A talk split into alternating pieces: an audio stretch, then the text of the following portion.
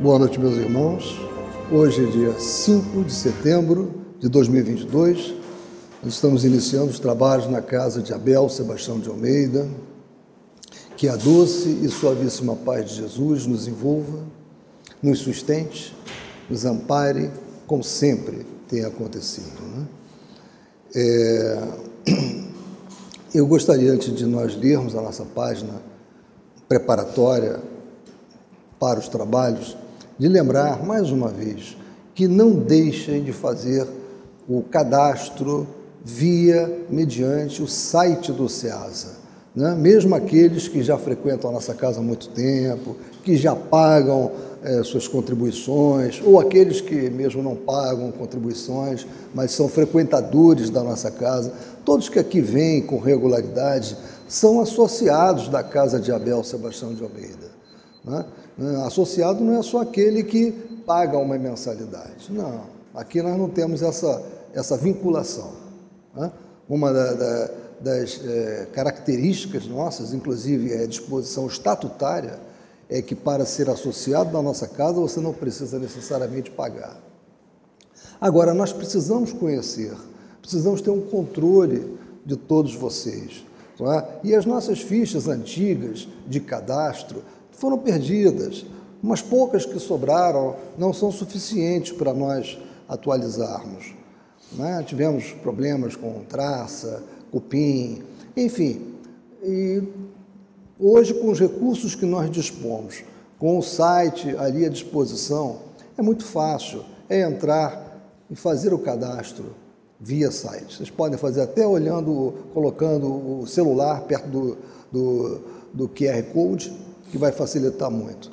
Então não deixem de fazer, é muito importante. Nós teremos uma Assembleia Geral Ordinária no dia 10 de outubro, que é para aprovação de contas desse exercício e para a eleição da nova chapa, da nova diretoria para o quadriênio né, de 2023 a 2026. Né, para aqueles novos que não estão há muito tempo na nossa casa. Não, é que começa de 23, inclusive. Né, aí vai até 26. Então, é, a, o, mandado, o mandato é de quatro anos. Né? Então, dia 10 de outubro. Nós precisamos, dia 10 de outubro, ter uma relação dos presentes. Seria muito bacana que a gente pudesse já extrair isso do nosso site, né? porque vai ser uma assembleia, vai ter. É, né? todos serão convocados formalmente.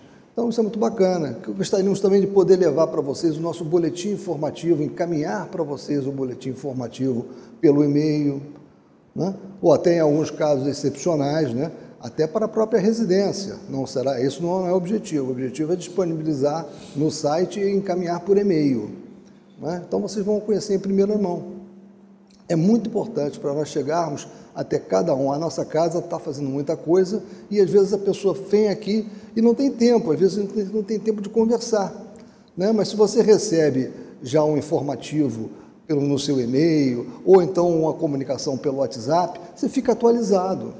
Mesmo que você não tenha podido conversar, você fica atualizado sobre as mudanças da nossa casa. E para esse próximo quadriênio, nós teremos muitas mudanças, temos assim, certeza disso. E principalmente é, a nossa casa vem provocando mudanças, vem fazendo mudanças né, em várias áreas. A área financeira era uma área que precisava muito de mudança, foi feita, essa área da web, web Seasa, nós não tínhamos, fizemos, e agora nós vamos dar uma dinâmica forte na área de mediunidade, de estudo da, me, da mediunidade, de desenvolvimento da mediunidade. Vamos criar uma escola de médiums. Né? Então, muitas coisas a gente pretende fazer acontecer. E nós precisamos ter um contato com vocês, poder chegar até vocês. Né? Até essa dinâmica de aula que se pretende fazer, como é que a gente vai chegar às pessoas? Né? Então, façam o cadastro pelo site do SEASA, é muito importante. Então, agora que eu fiz esse, esses comentários, eu vou pedir à nossa irmã Gisilda a gentileza de fazer a leitura para nós. Deixa eu ligar aqui para você. Aqui, Gisilda. Deixa eu desligar o meu, senão vai dar, vai reverberar com o teu aí.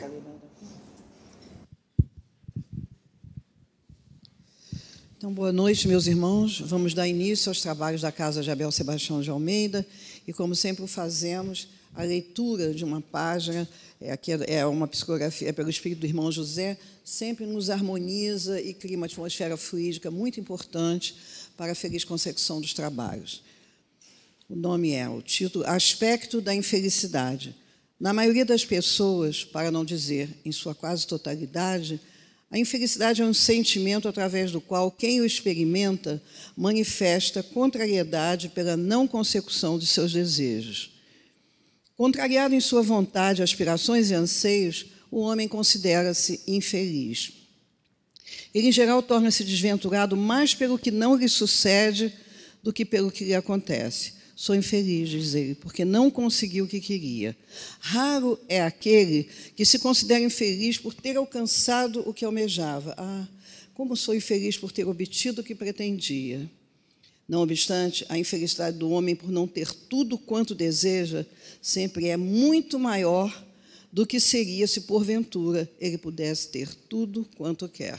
Muito interessante essa página, né? Assim, o foco no que significa realmente a gente obter um pouco de paz e felicidade, onde é que está isso, né? Então, esse é dentro do livro Amai-vos uns aos outros, do irmão, pelo espírito do irmão José, psicografia do Carlos Batelli.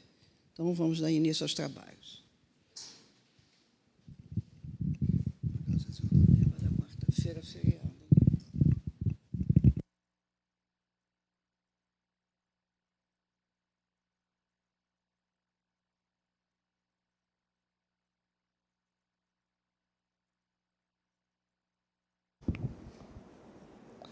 Como disse o José Soares, quando esteve aqui na última vez, né, comentando também a mensagem que tinha sido lida, né, que ele falou, bom, a palestra já foi, o estudo já está aí, né? E a gente acaba vendo isso o tempo todo, né? A essência, a essência já está aí. Então, antes de nós entrarmos no estudo, quero lembrar também, eu esqueci antes de falar que quarta-feira é feriado nacional e nós não teremos atividade na nossa casa.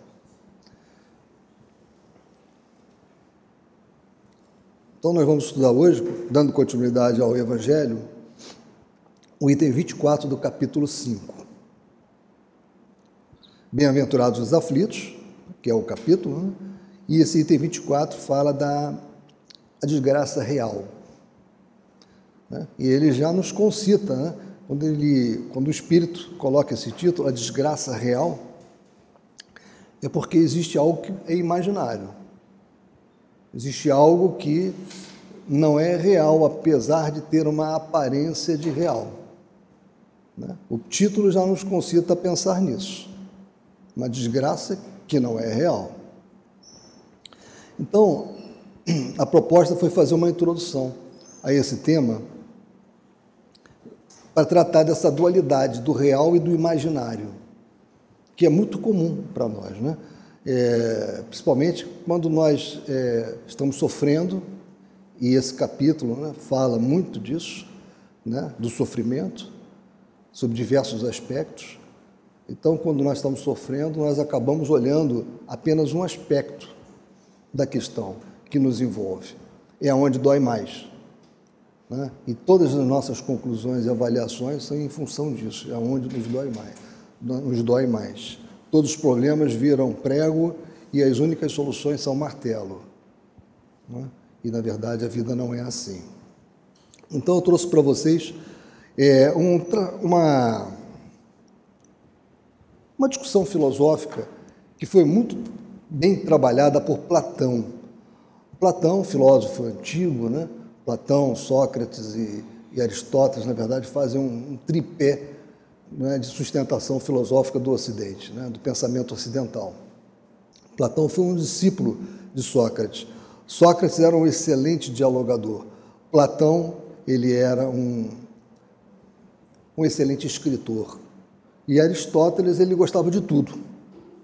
Pesquisava tudo, tudo interessava a Aristóteles. Platão gostava, gostava de analisar todos os aspectos pela forma, pela é, pela modelagem do problema. Aristóteles ele já gostava de ver as minúcias para tentar concluir sobre aquele assunto.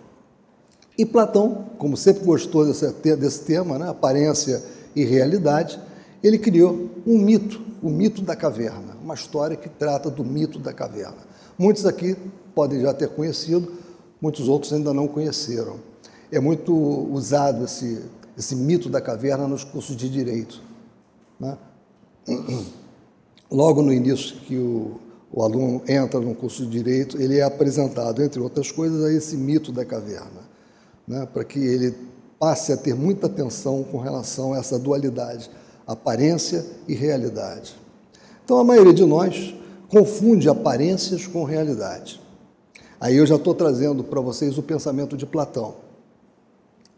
Pensamos que entendemos, mas não entendemos. Platão acreditava que somente os filósofos entendem como o mundo verdadeiramente é. Em vez de confiar nos sentidos, eles descobrem a natureza da realidade pelo pensamento. Né? Ele modelava tudo, ele procurava encontrar a verdade das coisas através de modelos mentais. Para defender isso, Platão descreve uma caverna. Nessa caverna imaginária, há pessoas acorrentadas e viradas para uma parede. Diante delas, as pessoas veem sombras, sombras trêmulas que acreditam corresponder às coisas reais, mas não são. O que vem são sombras projetadas por objetos conduzidos na frente de uma fogueira que ficava atrás. Então, essas pessoas estavam acorrentadas, presas no muro, né? não conseguiam ver o que estava atrás delas. Atrás delas havia uma fogueira grande, né? e entre esse muro e a fogueira, pessoas passavam por ali, objetos, faziam movimentos, né? e aquelas criaturas acorrentadas viam nas sombras seres fantasmagóricos, coisas terríveis. Né? Para eles era a realidade aquilo ali. O que estava atrás era exatamente aquilo que eles estavam vendo lá nas sombras. Perceberam? Continuando. Então aqui vocês podem ver é, nesse diagrama da esquerda, né? Exatamente o que eu falei. As pessoas acorrentadas né? e vendo situações que não correspondiam à realidade. Só que para elas era a realidade. Até que uma determinada dessas pessoas conseguiu sair da corrente. Saiu da corrente, né? ultrapassou aquela fogueira, identificou o que, que era aquilo, saiu da caverna, descobriu um mundo todo diferente ali e tentou voltar. Tentou voltar para comunicar aquelas pessoas o que era, o que era a realidade. E isso foi a coisa mais difícil dela conseguir convencer aquelas pessoas. Vocês veem também na foto de baixo, na gravura de baixo, isso que nós estamos falando, né? Como é que a forma que é apresentada às vezes dá uma ideia de uma realidade que não existe, mas parece ser uma realidade. Eu não sei se vocês assistiram, muitos aqui, talvez a maioria, tenham assistido Matrix. É um dos filmes que eu mais gosto, principalmente o primeiro filme de Matrix. Né? E o filme de Matrix é um filme de ficção científica, mas ele, ele trabalha o tempo todo com essa dualidade do que é real e do que é imaginário. O tempo todo. O que, tanto que as pessoas se confundem, o que se eles estão no mundo real ou estão no mundo imaginário. Essa parte de baixo, quando esse outro artista aqui, esse bem-vindo ao mundo real, é uma frase que esse artista fala em determinado momento do filme. Né?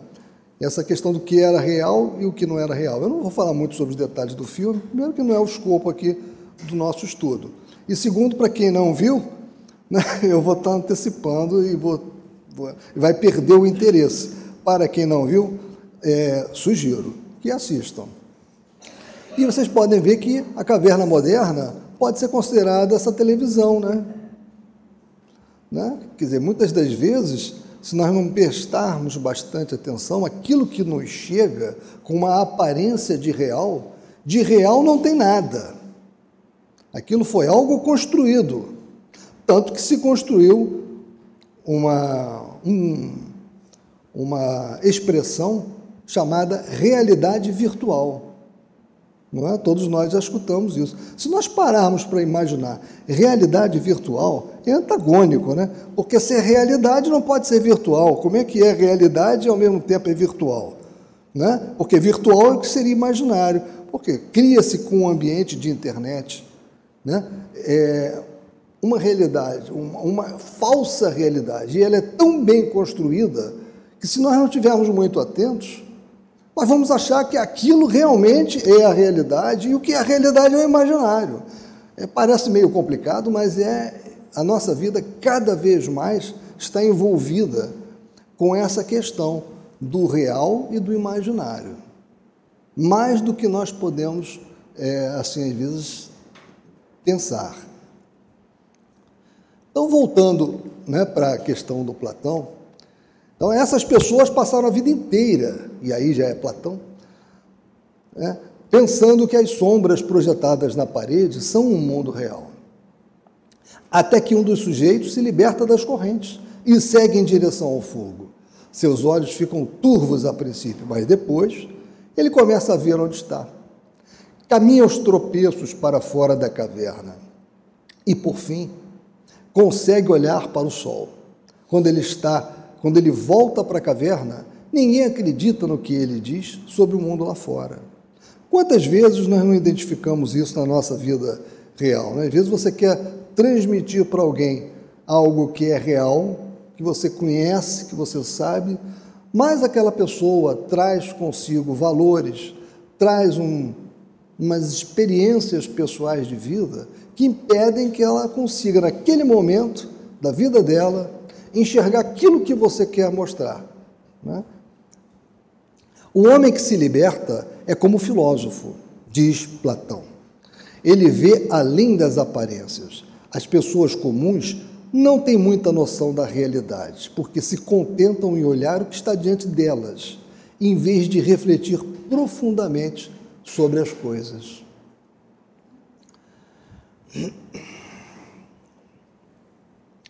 Contudo, as aparências são enganadoras. O que vem são sombras, não a realidade. Essa história da caverna está ligada ao que ficaria conhecido como a teoria platônica das formas. Né? A fonte desse texto, que é um texto bem conciso sobre a teoria, é, sobre essa teoria de Platão, está nessa obra Uma Breve História da Filosofia. Recomendo para quem gosta de filosofia e quer ter um acesso rápido a conteúdos filosóficos, porque ela é bem abrangente e, ao mesmo tempo, ela é bastante concisa. Agora, vamos falar da desgraça real.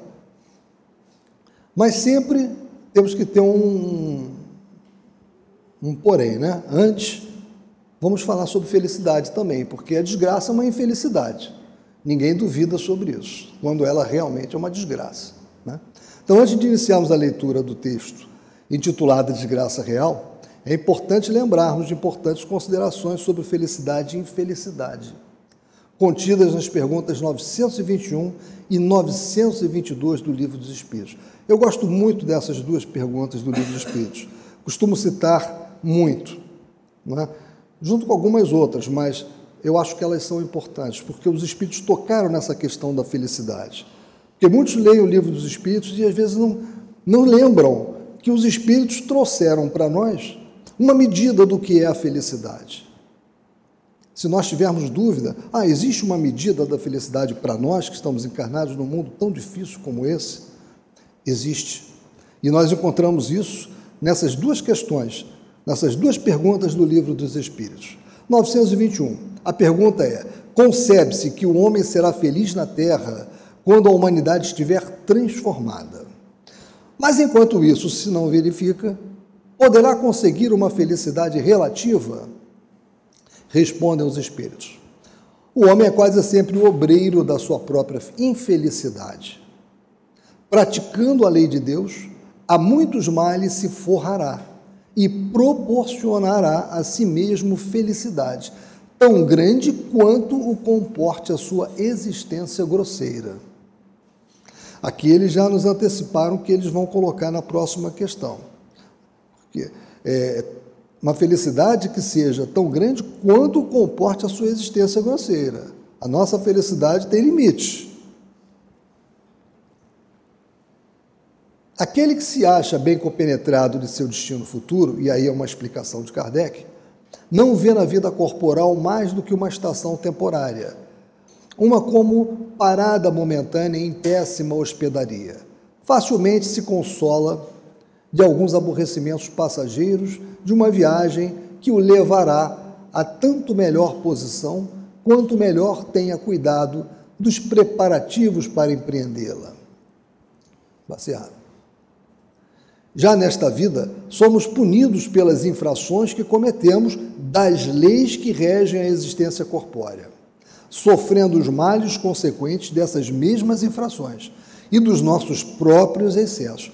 Então aqui ele já nos deixa claro: Deus não pune, Deus não pune pessoa alguma, espírito encarnado algum. Deus é um Pai amoroso, soberanamente justo e bom. Ele não é um ele não é ele que pune. Agora existem as leis universais, são as leis naturais. E assim como aqui na Terra, com as nossas leis humanas, as transgressões dessas leis, elas acarretam consequências. Não é que exista alguém que está lá punindo porque quer punir, não. As leis estão lá. Né? E a maior parte delas, onde estão as leis naturais? Né?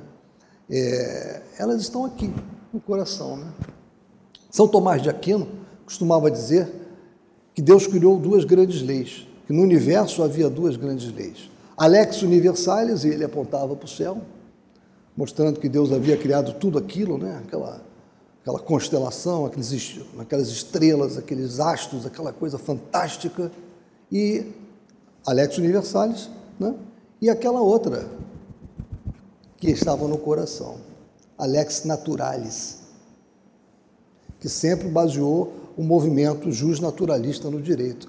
Era Alex Naturalis. Onde estava Alex Naturalis? Já naquela época estava no coração, está na consciência. Então, o errado está na nossa consciência. Nós sabemos quando estamos diante do, do errado. Agora, nós temos o nosso livre-arbítrio e nós optamos por fazer o certo ou por fazer o errado. Quando fazemos o errado, descumprimos a lei. Se descumprimos a lei, temos a punição prevista na lei. E é o que eles estão nos dizendo aqui, não é? Facilmente se consola de alguns aborrecimentos passageiros de uma viagem que o levará a tanto melhor posição quanto melhor tenha cuidado dos preparativos, ou seja, do que fez. Já nesta vida, somos punidos pelas infrações, voltando a ler o que eu já tinha, que cometemos, das leis que regem a existência corpórea, sofrendo os males consequentes dessas mesmas infrações e dos nossos próprios excessos. Se gradativamente remontarmos à origem do que chamamos as nossas desgraças terrenas, veremos que, na maioria dos casos, elas são a consequência de um primeiro afastamento nosso do caminho reto. Desviando-nos deste, enveredamos por outro mal e, de consequência em consequência, caímos na desgraça. Olha o tema da noite. Caímos na desgraça. Ou seja, desgraça é consequência. Infelicidade é consequência. E a questão 922? Onde Kardec pergunta, aí ele já é direto aos espíritos, né? ele faz a pergunta sobre a medida de felicidade. Já que está falando de felicidade, a felicidade terrestre é relativa à posição de cada um, diz ele. O que basta para a felicidade de um constitui a desgraça de outro. Haverá, contudo, alguma soma de felicidade comum a todos os homens? Indaga Kardec. E os espíritos respondem: com relação à vida material, é a posse do necessário. Com relação à vida moral, é a consciência tranquila e a fé no futuro. Disseram tudo. Né? Disseram tudo. Agora, entrando na nossa, no nosso tema propriamente dito, né? que é essa comunicação. Toda a gente fala da desgraça. Toda a gente já sentiu e julga conhecer-lhe o caráter múltiplo.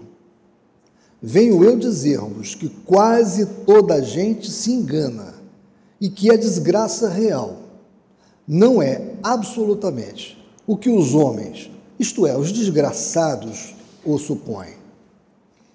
Eles a veem na miséria, no fogão sem lume, no credor que ameaça, no berço de que o anjo sorridente desapareceu, nas lágrimas, no féretro que se acompanha de cabeça descoberta e com o coração despedaçado, na angústia da traição, na desnudação do orgulho que desejara envolver-se em púrpura e mal oculta a sua nudez sob os andrajos da vaidade.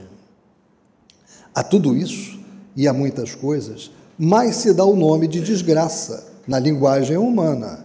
Sim, é desgraça para os que só veem o presente. A verdadeira desgraça, porém, está nas consequências de um fato, mais do que no próprio fato. Então, essa, essa parte aqui né, que nós estamos lendo, ela é fundamental para entender a mensagem do Espírito. É fundamental. É desgraça para os que só veem o presente. Se nós nos lembrarmos, no momento da infelicidade, de que nós somos espíritos eternos, que temos uma, uma milhares e milhares de encarnações, que teremos ainda uma infinidade de outras, até não precisarmos mais encarnar em corpos materiais, porque conseguimos o nosso progresso. Se nós nos lembrarmos disso no momento da infelicidade, isso vai nos fazer ver que esse momento que nós estamos passando, ele é uma letra ou um símbolo gráfico num livro de infinitas páginas. O que é a nossa vida atual, se não isso? Se nós somos espíritos eternos, esses, esses nossos momentos que nós estamos vivendo, encarnados nesse organismo material, é muito pouco tempo. É uma vírgula, como disse, num livro de infinitas páginas. Então, as coisas irão melhorar. Se não melhorarem nessa vida, irão melhorar nas próximas. E outra coisa, nada está nos acontecendo por acaso, porque o acaso não existe. Nós já vimos que Deus não é um pai punidor. Então, existem leis universais. Nós temos o livre-arbítrio. E nós sabemos muito bem o que nós fazemos de errado. Né? Né? Ninguém melhor do que cada um de nós para saber aonde errou. O que deixou de fazer e poderia ter feito melhor. Né? Então, nós temos todos os elementos para podermos entender a dor, a nossa dor. E vemos que aquela desgraça, muitas das vezes, não é o que nós estamos achando. É aquele elemento que vai nos retificar. Ou ela é decorrente de uma decisão que fizemos nessa encarnação, e que é consequência, fato-consequência, ou ela é consequência de erros graves que já fizemos em outras encarnações e que nós precisamos passar com isso. Por quê? Para pagar essa dívida, para pagar esse débito, para eliminar o montante que nós ainda temos de dívida. Então, não é aquilo que nós estamos achando, pelo contrário, ela é reparadora. Então, como está dito aqui, a verdadeira desgraça, porém, está nas consequências de um fato, mais do que no próprio fato. Dizei-me se um acontecimento considerado ditoso na ocasião, mas que acarreta consequências funestas, não é realmente mais desgraçado do que o outro, do que outro que a princípio causa viva contrariedade e acaba produzindo o bem. Dizei-me se a tempestade que vos arranca as árvores, mas que saneia o ar, dissipando os miasmas insalubres, que causariam a morte, não é antes uma felicidade do que uma infelicidade. A minha avó costumava usar uma expressão, eu acho que todos aqui conhecem bem, né, porque os mais antigos usavam muito, há males que vêm para o bem. Então eu me lembro quando eu era ainda garotinho, né? me chateava, questão de bola, de pipa, tá, aquelas coisinhas de criança. Ela sempre falava isso. Há males que vêm para o bem. Amanhã será sempre um dia melhor. Então ela tinha sempre essa, essa fala. Esse há males que vêm para o bem, o que, que ele traduz? Ele traduz, hum, na essência, apesar de que se é mal, o que, que as pessoas argumentam? Se é mal, não vem para o bem mas é que é a aparência do mal, é a aparência da desgraça, é o que está ali, a desgraça real. e a desgraça imaginária. Nós estamos exatamente trabalhando essa dualidade, real e imaginário. Ah, eu machuquei o pé, ou eu tô, me apareceu um nódulo. Poxa, que preocupante, estou com um problema nos rins. Mas vem cá, às vezes eu precisei passar mesmo por isso. Normalmente é assim que acontece. Se eu passei uma vida sem ingerir álcool, sem mantendo uma frugalidade alimentar, mantendo cuidados, e começo a ter um problema renal, um problema no fígado, que é muito compatível com quem é, bebe, ingere muito álcool, eu tenho que olhar o passado. O passado tem muito a revelar. Que passado é esse? Não é o meu passado encarnado agora, não. É o meu passado de encarnações anteriores. Eu lesei muitas das vezes o meu perispírito, através de atos deliberados, ingeri muito álcool, né? ou então fumei demais, ou seja, eu lesei o meu corpo perispiritual, porque isso acontece. Nós temos uma matriz antes de encarnarmos, que é a matriz perispiritual. Então, o espírito, antes de encarnar, ele se miniaturiza. Né? Ele, ele precisa da miniaturização. E ele carrega consigo o perispírito, que é o modelo organizador biológico. É esse perispírito que vai dar a conformação que nós temos. Né? E ele traz nele os nossos organismos. Nós temos lá um, um, um, coração perispiritual, um fígado perispiritual, um rim perispiritual. Enfim, nós temos um, o modelo nosso biológico, ele está lá no perispírito. Então, quando nós lesamos o nosso soma, né, o nosso órgão aqui, não estamos lesando só esse órgão. Nós estamos provocando um impacto muito sério no nosso perispírito. E nós não podemos esquecer o seguinte: quando nós desencarnarmos, nós vamos levar esse perispírito. Essas lesões estarão marcadas nele. Né? E nós teremos que responder por isso. Porque nós respondemos por tudo que fizemos de errado. Nesse corpo, de carne, fizemos por nossa deliberação própria e, por consequência, no perispírito.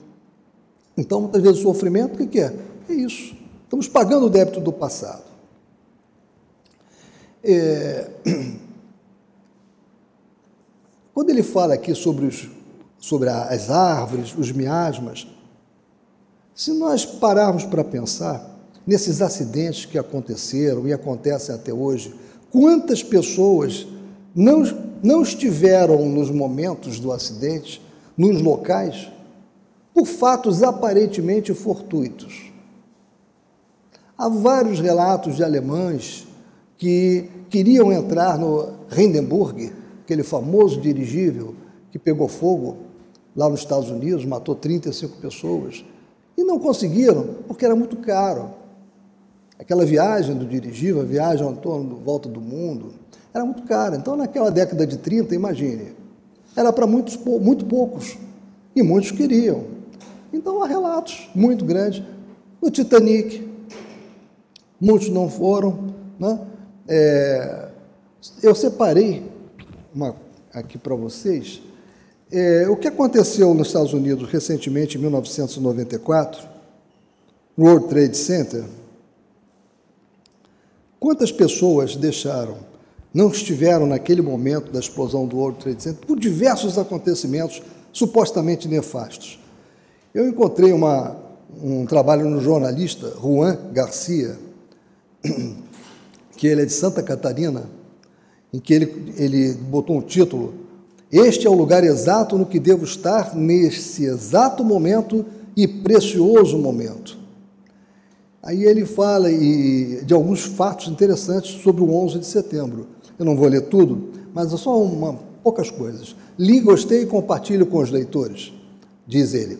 Depois do atentado do 11 de setembro, uma empresa que tinha o seu escritório em um dos andares do World Trade Center convidou os seus sócios e empregados, que por alguma razão haviam sobrevivido ao ataque, para compartilhar as suas experiências. Aquelas pessoas estavam vivas pelas razões mais simples da vida. Eram pequenos detalhes, como esses. O diretor de uma empresa, né, o diretor de uma pequena empresa, chegou tarde porque foi participar de uma reunião na escola do seu filho. Uma mulher se atrasou porque o seu despertador não alarmou a tempo. Outro funcionário havia se atrasado porque pegou um caminho diferente, a fim de chegar mais rápido e acabou atolado em um engarrafamento, coisa que nós estamos super acostumados, né? Pois havia acontecido um acidente na rodovia que havia pegado. Outro funcionário perdeu o ônibus. Uma funcionária foi atingida, é, como está aqui, por um cocô de pombo. Precisou voltar para se trocar, o que ela não deve ter falado, né? o que ela não deve ter ficado chateada com aquela situação. E ele vai por aqui. Vários fatos assim interessantes do dia a dia que deixam as pessoas muito chateadas, muito nervosas e que muitas das vezes era exatamente para que ela não fosse, não era para ela estar ali. Aquele sofrimento ela não tinha que passar. Então, cada um de nós, talvez aqui alguns tenham até coisas muito mais enriquecedoras, experiências próprias ou de parentes e amigos né, que tiveram essa, né, essa chamada desgraça que acabou se tornando o que ela precisava para não se acidentar, para não perder a vida, a vida física. Então, continuando, para julgarmos de qualquer coisa, precisamos ver-lhe as consequências. Assim, para bem apreciarmos o que em realidade é ditoso ou inditoso para o homem, precisamos transportarmos para além desta vida, porque é lá que as consequências se fazem sentir. Ora, tudo que se chama infelicidade, segundo as acanhadas vistas humanas, cessa com a vida corporal e encontra a sua compensação na vida futura. Vou revelar-vos a infelicidade sob uma nova forma, sob a forma bela e florida, que acolheis e desejais com todas as veras de vossas almas iludidas. A infelicidade é a alegria, é o prazer, é o tumulto, é a vã agitação, é a satisfação louca da vaidade, que fazem calar a consciência, que comprimem a ação do pensamento, que atordoam um homem com relação ao seu futuro. A infelicidade é o ópio do esquecimento que ardentemente procurais conseguir. Ou seja, ele está nos mostrando exatamente aquela questão das consequências. Ou seja, buscando coisas tão efêmeras, muitas vezes e quase sempre muito nocivas, se não são nocivas para o nosso organismo nesse momento, são nocivas mais adiante, nós acabamos pensando que estamos na felicidade, mas estamos exatamente construindo a dita infelicidade. Esperai vós que chorais Tremei vós que rides, pois que o vosso corpo está satisfeito. A Deus não se engana, não se foge ao destino. E as provações, credoras mais impiedosas do que a matilha que a miséria desencadeia, vos espreitam o repouso ilusório para vos imergir de súbito na agonia da verdadeira infelicidade, daquela que surpreende a alma amolentada pela indiferença e pelo egoísmo seja, então ele está nos mostrando aqui como é fácil pegar esta alma que está amolentada pela indiferença e pelo egoísmo. Ele está nos mostrando sobre a necessidade do trabalho. Né? Sem precisar falar nisso, ele está nos falando, está nos dando essa informação. Nós precisamos incessantemente trabalhar. Trabalhar pelo bem do próximo, estarmos de alguma forma conectados com, alguma, com algum ato de caridade, com alguma ação de caridade, com alguma ação no bem. Não necessariamente nós temos que entregar uma, uma bolsa de quilo para alguém, não necessariamente nós temos que tirar dinheiro do bolso e entregar para alguém. Muitas vezes essa caridade que nós tanto precisamos fazer é aquele parente que está acamado, que muitas das vezes está na nossa residência, que está na, numa outra residência, é aquele amigo que está é, precisando de uma palavra de conforto, perdeu o emprego, está desesperado, pronto para fazer algum ato deslocado, ou seja, darmos o nosso tempo, ouvirmos, darmos uma palavra de consolo, isso é caridade. Estudarmos e transmitirmos a doutrina espírita também é caridade. Não pensemos que não é, também é caridade. Levar a palavra, é, levar a mensagem de Cristo, né? que nós temos toda essa mensagem na doutrina espírita, levar esta mensagem é caridade também. Há muitas formas de fazermos a caridade. Isso é trabalho. Então, isso é nós não ficarmos na indiferença né? e travados pelo egoísmo.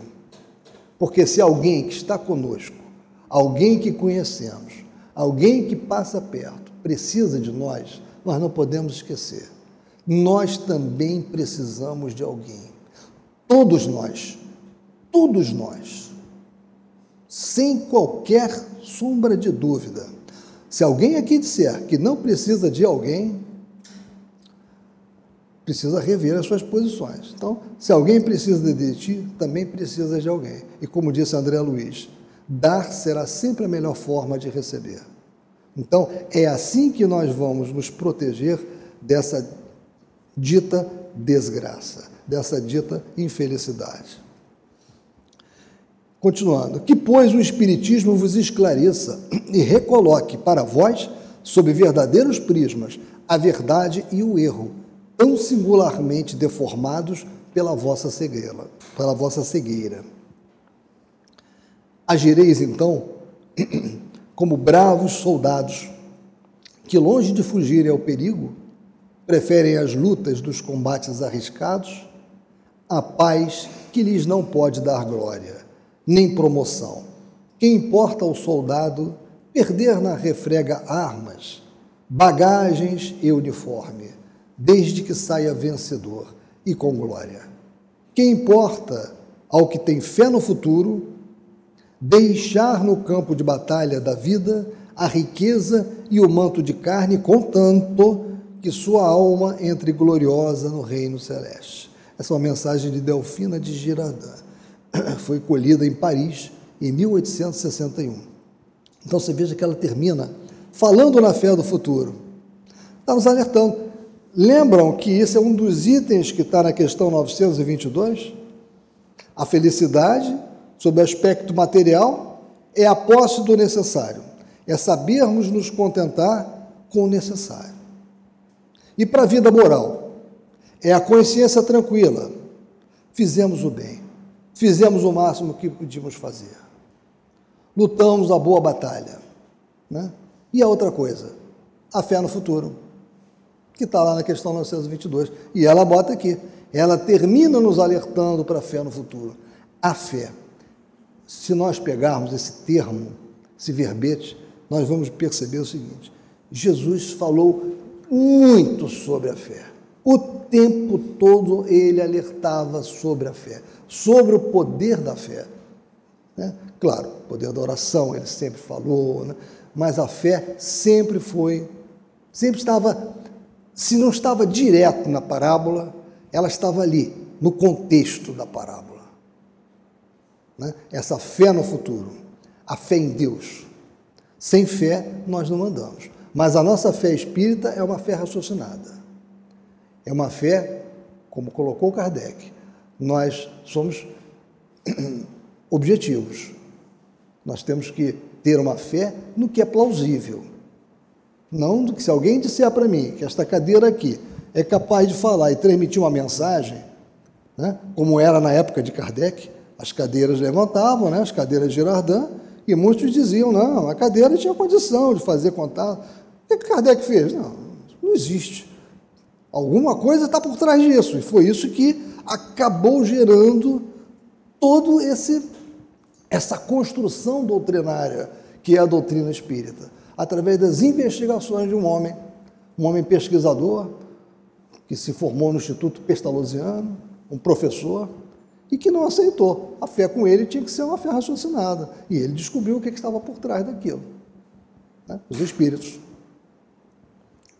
Então, meus irmãos, essa é a, é a mensagem que eu tinha para falar para vocês. Quando eu falei também desse trabalho né, de Kardec com os espíritos, me lembrei, o nosso boletim ainda não saiu, Mas no nosso boletim vocês têm um calendário de efemérides espíritas. Mas já foi divulgado? Acho que não foi divulgado para todos, não. É. É, no, dia, no dia 3 é, é, de setembro de 2007, desencarnou José Martins Peralva. No dia 2, antes dele, desencarnou Alberto de Rochat, um grande estudioso sobre os fenômenos espíritas. Né? Trouxe um legado muito grande. No dia 5, desencarnou, de 1892, o escritor William Station Moses, em Londres. E no dia 5 também, só que de 1890, desencarnou Lea Fox, uma das médiums envolvidas nos fenômenos de Hydesville, ocorridos né, lá nos Estados Unidos. E esses fenômenos foram muito importantes também. Né, vocês podem ver que a data, ela, ela desencarnou em 1890. Ou seja, o Livro dos Espíritos é de 1857. Nós estávamos ainda naquele criptar de investigações, né, e aquelas irmãs Fox foram muito importantes né, em todo esse trabalho também. Né. Então, meus irmãos, era, era isso que eu tinha para trazer para vocês sobre esse, essa comunicação muito interessante de Delfina de Girardin. E vamos então dar início à segunda parte dos nossos trabalhos.